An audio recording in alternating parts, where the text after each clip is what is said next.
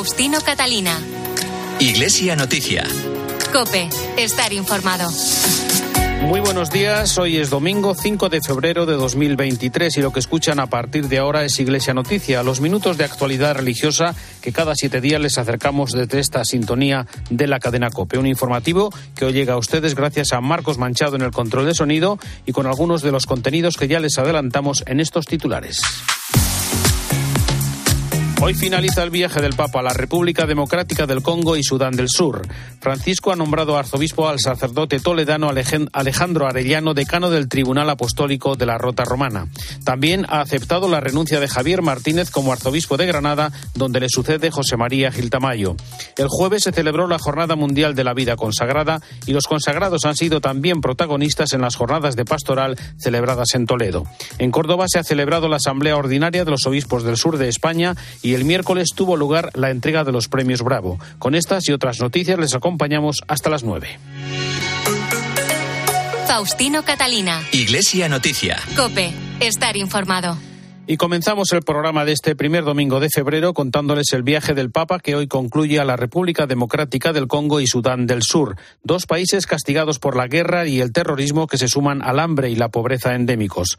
A esta hora el Papa celebra la Santa Misa en el mausoleo John Garang de Yuba, la capital de Sudán del Sur, el país más joven del mundo, ya que nació en 2011 al separarse de Sudán, pero también un país en una región de conflictos permanentes en medio de la miseria. Hasta allí nos vamos ya con la crónica de la enviada especial de la cadena COPE a este viaje. Eva Fernández, buenos días. Muy buenos días desde Yuba, donde acaba de iniciarse la Santa Misa con la que el Papa Francisco concluirá el cuadragésimo viaje de su pontificado a dos países que, como él mismo explicaba en su reciente entrevista en Mundo Negro, utilizando una palabra argentina, te sopapea, te golpean y no dejan indiferentes. Este mismo mausoleo donde descansa el héroe nacional ayer fue también el escenario de una simbólica oración ecuménica junto a los dos líderes cristianos que le han acompañado a Sudán del Sur, Justin Welby, arzobispo de Canterbury, líder de la Iglesia anglicana, y el moderador de la Iglesia de Escocia, Ian Grenshill. Los más de 12 millones de desplazados en todo el país debido a los conflictos de los últimos años estuvieron representados por el testimonio impresionante de tres niños que crecen en alguno de los campos de refugiados, ante los que el Papa subrayó con fuerza que solo con la paz, la estabilidad y la justicia, Sudán del Sur podrá salir adelante. Renuevo, por tanto, con todas las fuerzas el más apremiante llamamiento a que cese todo conflicto, a retomar seriamente el proceso de paz para que finalicen las agresiones y la gente pueda volver a vivir de manera digna. Que la gente pueda tornar a vivir el mundo de ellos. Sudán del Sur es uno de los países más pobres del mundo y una vez más la Iglesia, Caritas Española en concreto, ayuda en la zona a más de 85.000 personas. El Papa ha agradecido a obispos, sacerdotes religiosos y seminaristas su entrega, valentía, sacrificios y su paciencia, deseándoles además que se conviertan en profetas de cercanía que acompañan al pueblo. Algunos llegaron caminando durante días junto a grupos de sus parroquias para poder estar, aunque solo fuera un instante, cerca del Papa. Otros 5.000 se encontraban en el exterior de la Catedral de Yuba, siguiendo la intervención del pontífice por pantallas. Durante su incisivo discurso a las autoridades, el Papa pidió a los líderes políticos de Sudán del Sur que se dejen de acusaciones recíprocas y cumplan las promesas de los acuerdos de paz. Las generaciones futuras honrarán o borrarán la memoria de sus nombres en base a lo que hagan ahora, porque así como el río deja las fuentes para comenzar su curso, también el curso de la historia dejará atrás a los enemigos de la paz y dará renombre a quienes trabajaron por la paz. En cuanto concluya la misa, el Papa regresará a Roma. Durante la rueda de prensa a bordo conoceremos sus primeras impresiones tras este intenso viaje. Es posible que en el encuentro con los periodistas participen también los líderes religiosos anglicano y presbiteriano. Este viaje del Papa tuvo que ser aplazado en julio del año pasado y al final se ha podido llevar a cabo, aunque Francisco ha tenido que evitar, por motivos de seguridad, visitar la ciudad de Goma. Durante su estancia en la República Democrática del Congo, Francisco ha pedido el fin de la explotación ilegal de los recursos naturales del país con el sacrificio de víctimas inocentes, al tiempo que ha denunciado la corrupción, la guerra y la violencia de todo tipo. Cuéntanos, Eva. Desde que el Papa aterrizó en la República Democrática del Congo, denunció con fuerza que el veneno de la avaricia ha ensangrentado los diamantes de un país abundantemente depredado de sus recursos. La expresión diamantes de sangre hace alusión a la venta de estas piedras preciosas para financiar la guerrilla. No toquen la República Democrática del Congo, no toquen el África. Dejen de asfixiarla, porque África no es una mina que explotar ni una tierra que saquear que África sea protagonista de su propio destino, que el mundo recuerde los desastres cometidos a lo largo de los siglos en detrimento de las poblaciones locales y no se olvide de este país y de este continente. El pontífice lamentó en varios discursos que los países económicamente más avanzados cierren los ojos ante esta tragedia y mencionó el genocidio olvidado que está atravesando el país, pues en las últimas tres décadas han fallecido 10 millones de personas en la zona de Kivu un avispero en el que luchan 130 milicias. La cita que difícilmente olvidará el pontífice es la que mantuvo con víctimas. Se quedó sin palabras ante la violencia que niños y jóvenes del este del Congo le narraron en primera persona. Como si no bastaran las palabras, le portaron machetes y cuchillos iguales a los que las milicias utilizaron para asesinar a padres y hermanos. Basta. Basta de enriquecerse a costa de los más débiles. Basta de enriquecerse con recursos y dinero manchado de sangre. En Kinshasa, el Papa celebró una de las misas más multitudinarias de su pontificado. Durante la homilía recordó que los cristianos estamos llamados a colaborar con todos, a romper el ciclo de la violencia, a desmantelar las tramas del odio. Para la historia del país quedará para siempre el clamor unánime de los 65.000 jóvenes que acompañaron al Papa en su condena de la corrupción. Todos insieme diciamo pas de corrupción. Tous ensemble disons pas de corrupción. Lord. En su encuentro con los auténticos héroes de este país, los religiosos, misioneros, sacerdotes eh, que abarrotaron la Catedral de Nuestra Señora del Congo, el pontífice les animó a continuar siendo testimonio eficaz con sus vidas y, por supuesto, les agradeció su servicio a los descartados. En su último discurso de despedida a los obispos del país, les recordó que como Iglesia necesitamos respirar el aire puro del Evangelio, tal como hace la propia Iglesia congoleña, animada por el anhelo misionero. Completamos la información de este viaje, sin duda uno de los más difíciles de los diez años de pontificado del Papa Francisco, con el comentario de Antonio Pelayo. Buenos días. Buenos días. Dentro de poco Francisco presidirá la Eucaristía en la capital de Sudán del Sur, finalizada la cual se dirigirá al aeropuerto para regresar a Roma después de dos días de estancia en uno de los países más conflictivos de África.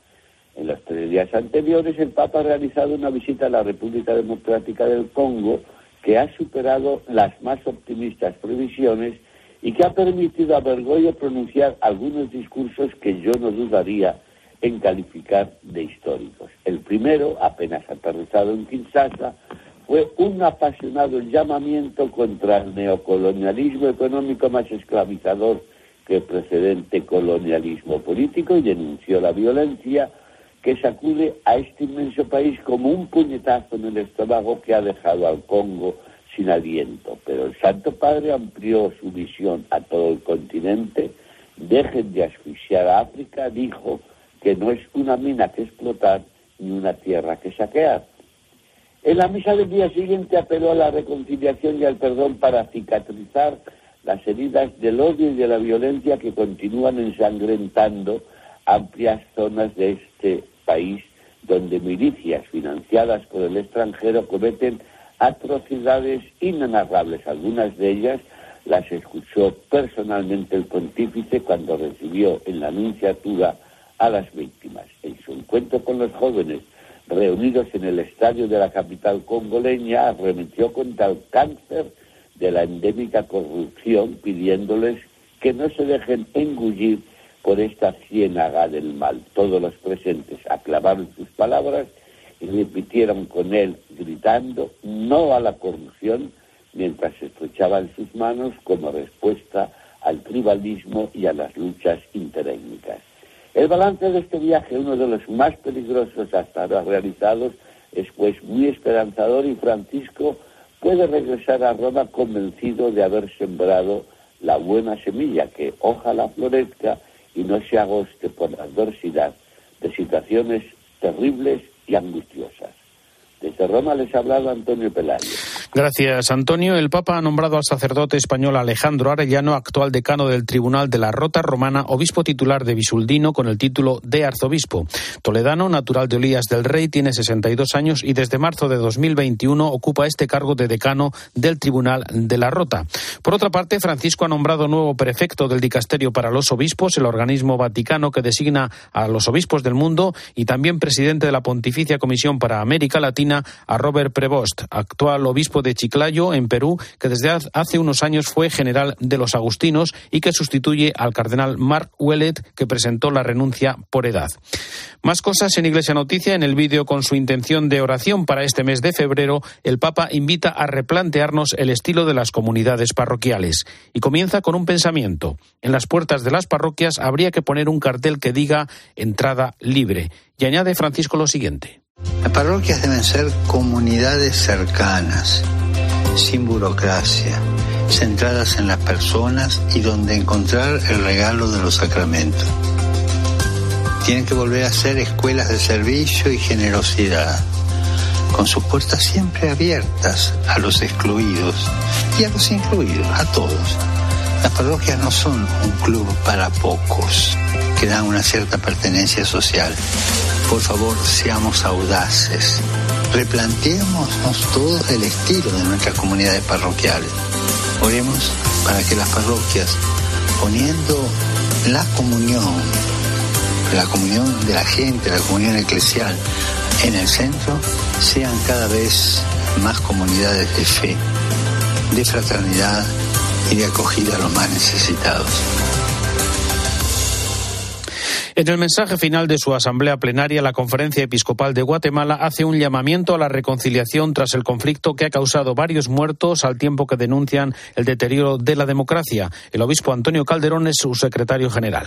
El deterioro de la democracia y de la aplicación de la justicia debido a la corrupción se ha hecho cada vez más evidente y el inicio del proceso electoral en este contexto se torna complejo y provoca escepticismo y desconfianza en el país. No obstante, creemos en la posibilidad de la democracia como sistema de gobierno que evite la centralización y manipulación del poder. Es posible promover aún en esas circunstancias un proceso honesto y transparente. Hemos de actuar de tal manera que tanto electores como candidatos busquemos el bien común. Faustino Catalina. Iglesia Noticia. Cope. Estar informado. ¿Has pensado en todo lo que pueden hacer tus manos? Emocionar, trabajar, acompañar, enseñar. ¿Y si te dijera que tienen otro poder? El poder de ayudar a otras manos a acabar con la desigualdad, la pobreza y el hambre. Únete a Manos Unidas en manosunidas.org y ayúdanos a frenar la desigualdad. Está en tus manos.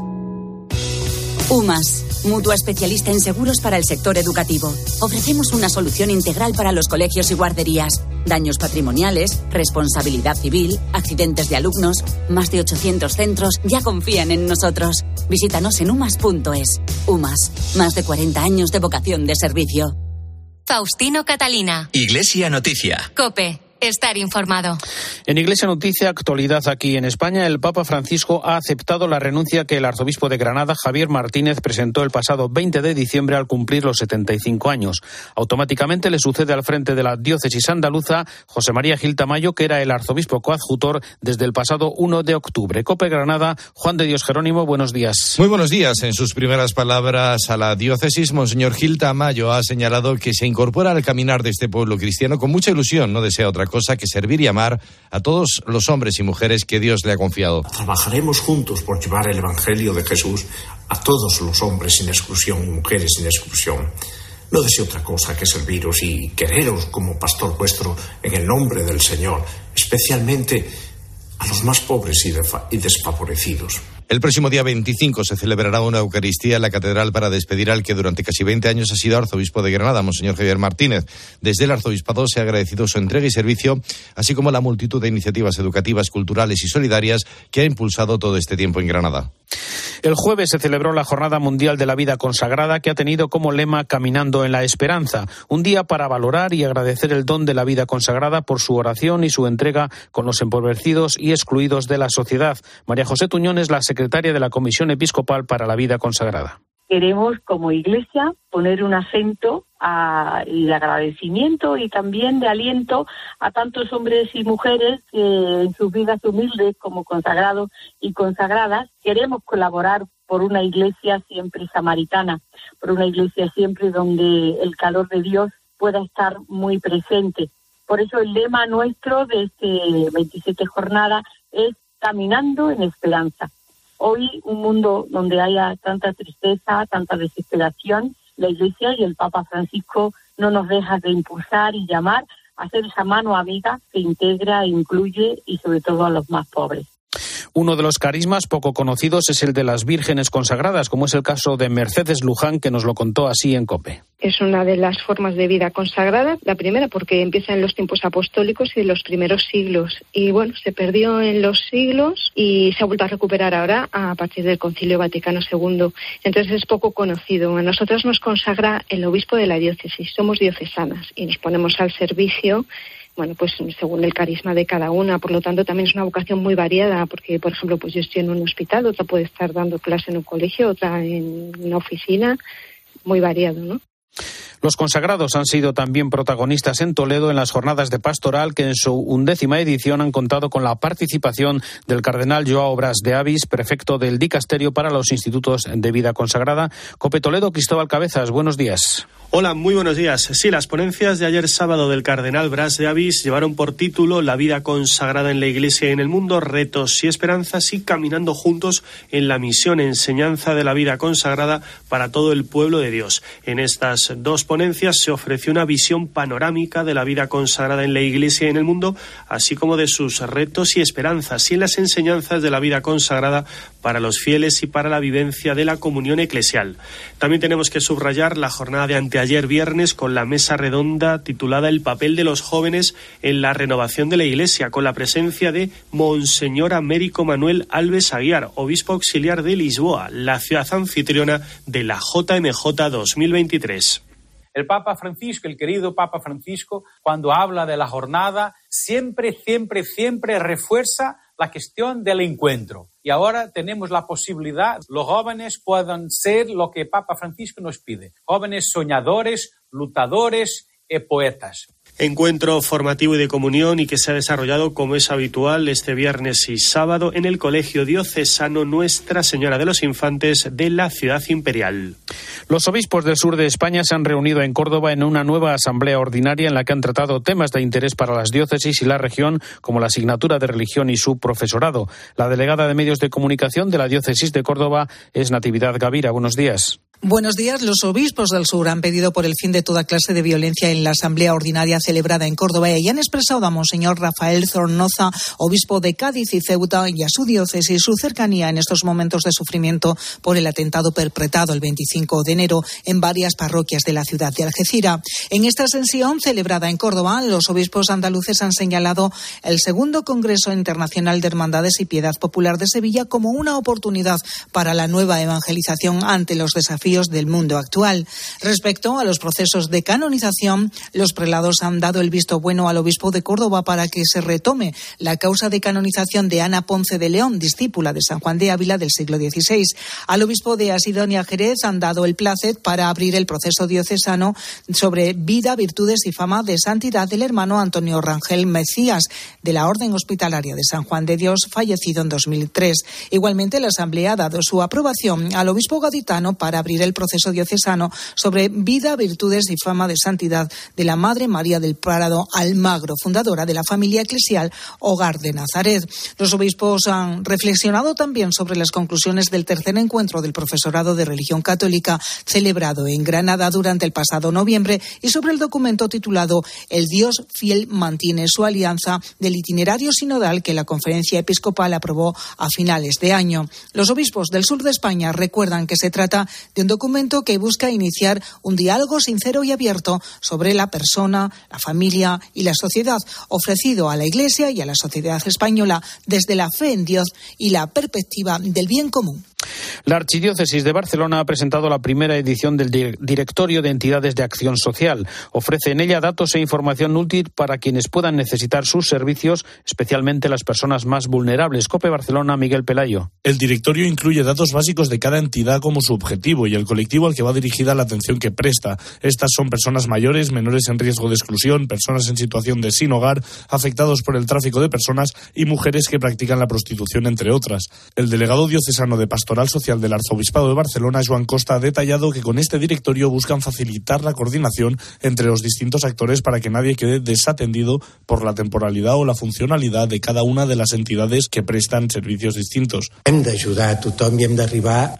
Tenemos que ayudar y llegar a todos los que podamos y dar el máximo servicio para ayudar al máximo de personas posibles.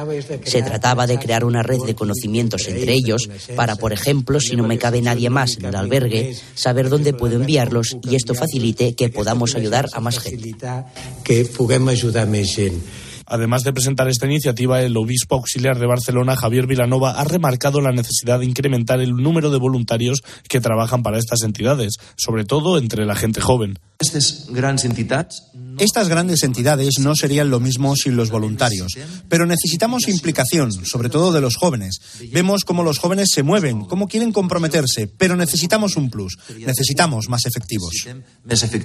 Otra petición que ha hecho el obispo auxiliar de Barcelona es disponer de más aportaciones monetarias y ha hecho un llamamiento a la ciudadanía para que ayuden a las entidades a través de donaciones.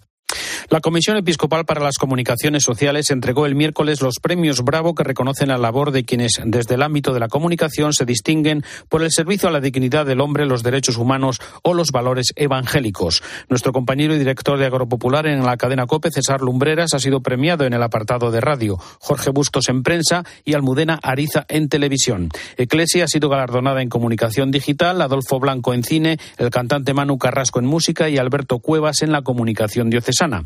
El premio especial a la Fundación Octavo Centenario de la Catedral de Burgos lo recogió su arzobispo Mario Iceta, que habló en nombre de los premiados. Nos sentimos honrados por este reconocimiento que manifiesta el servicio que procuramos prestar en favor de la dignidad de la persona, los derechos humanos y los valores evangélicos.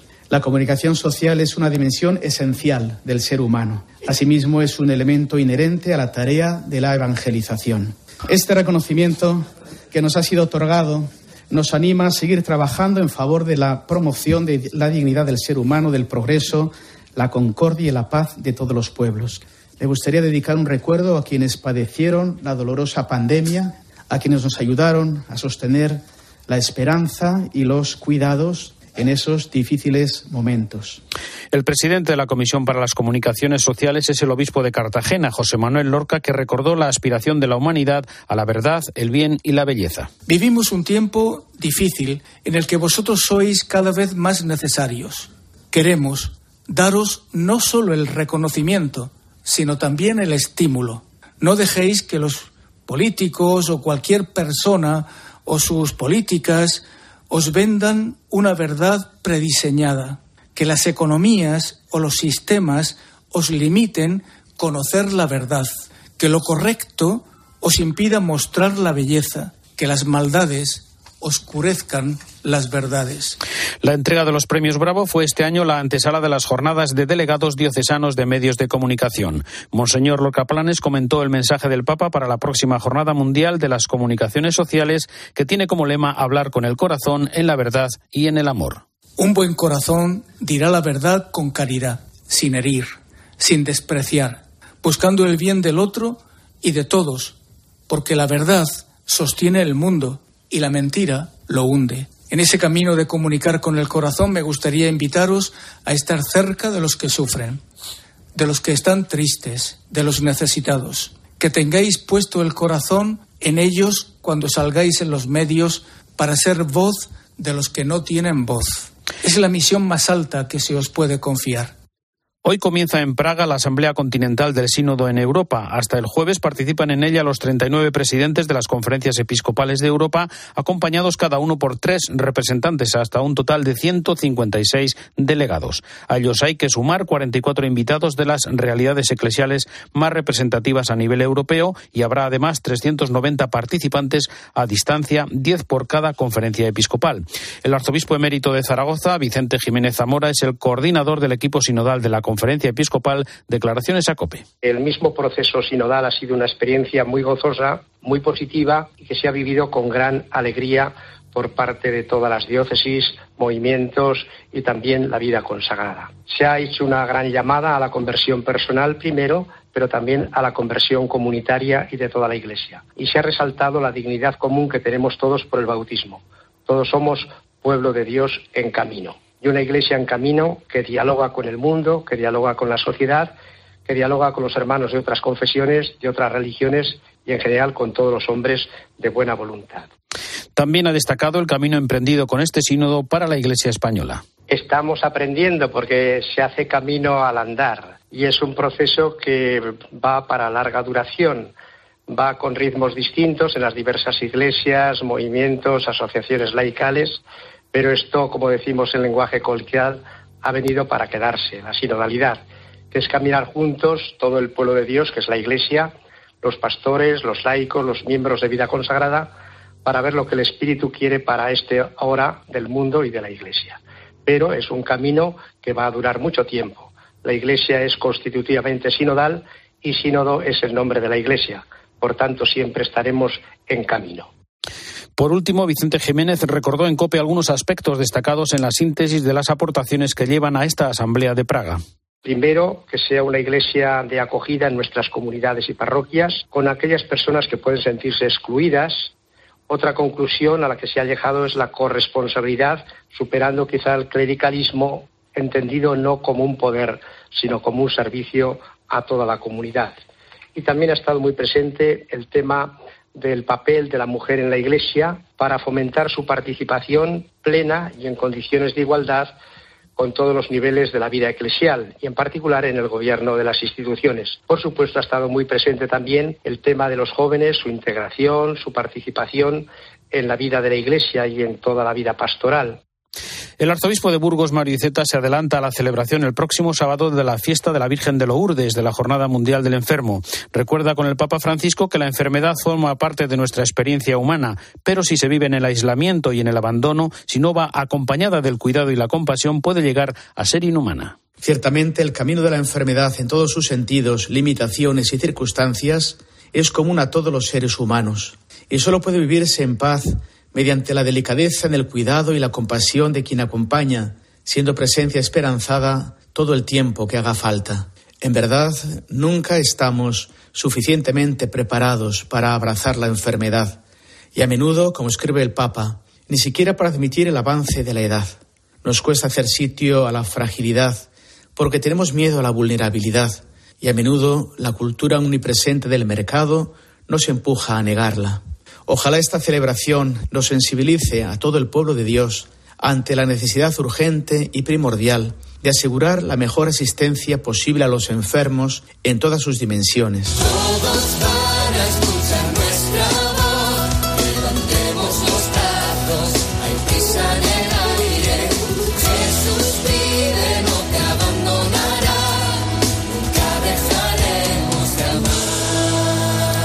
Terminamos el programa de hoy con el himno oficial de la Jornada Mundial de la Juventud que tendrá lugar en Lisboa en la primera semana de agosto en su versión en español por iniciativa de la Subcomisión de Infancia y Juventud de la Conferencia Episcopal. Hasta aquí el informativo Iglesia Noticias, el programa 1814 en este domingo 5 de febrero de 2023. Hasta dentro de siete días, un saludo de Faustino Catalina. No mires atrás, no digas que no, buenos días. Los restos del supuesto globo espía procedente de China están siendo recuperados del mar por parte de las autoridades estadounidenses para conocer los detalles de la misión. Ha sido derribado en aguas cercanas a Carolina del Sur y aunque Pekín sigue negándolo, Estados Unidos mantiene que tenía fines estratégicos. Por otro lado, aquí en España, Irene Montero ha admitido que está dispuesta a ceder para modificar algunas penas de la ley del solo sí es sí, que ya ha provocado la rebaja de condena de al menos 400 agresores sexuales. Desde el PSOE siguen esperando la respuesta de Podemos a su propuesta de reforma y hoy la ministra de Igualdad protagonizará un acto en defensa de la norma. Y además el Papa Francisco ya se dirige al aeropuerto internacional de Yuba para poner rumbo a Roma tras su visita a Sudán del Sur, un viaje en el que el pontífice ha permitido visualizar la dura situación del país más pobre del mundo. Ahora te quedas con la Santa Misa.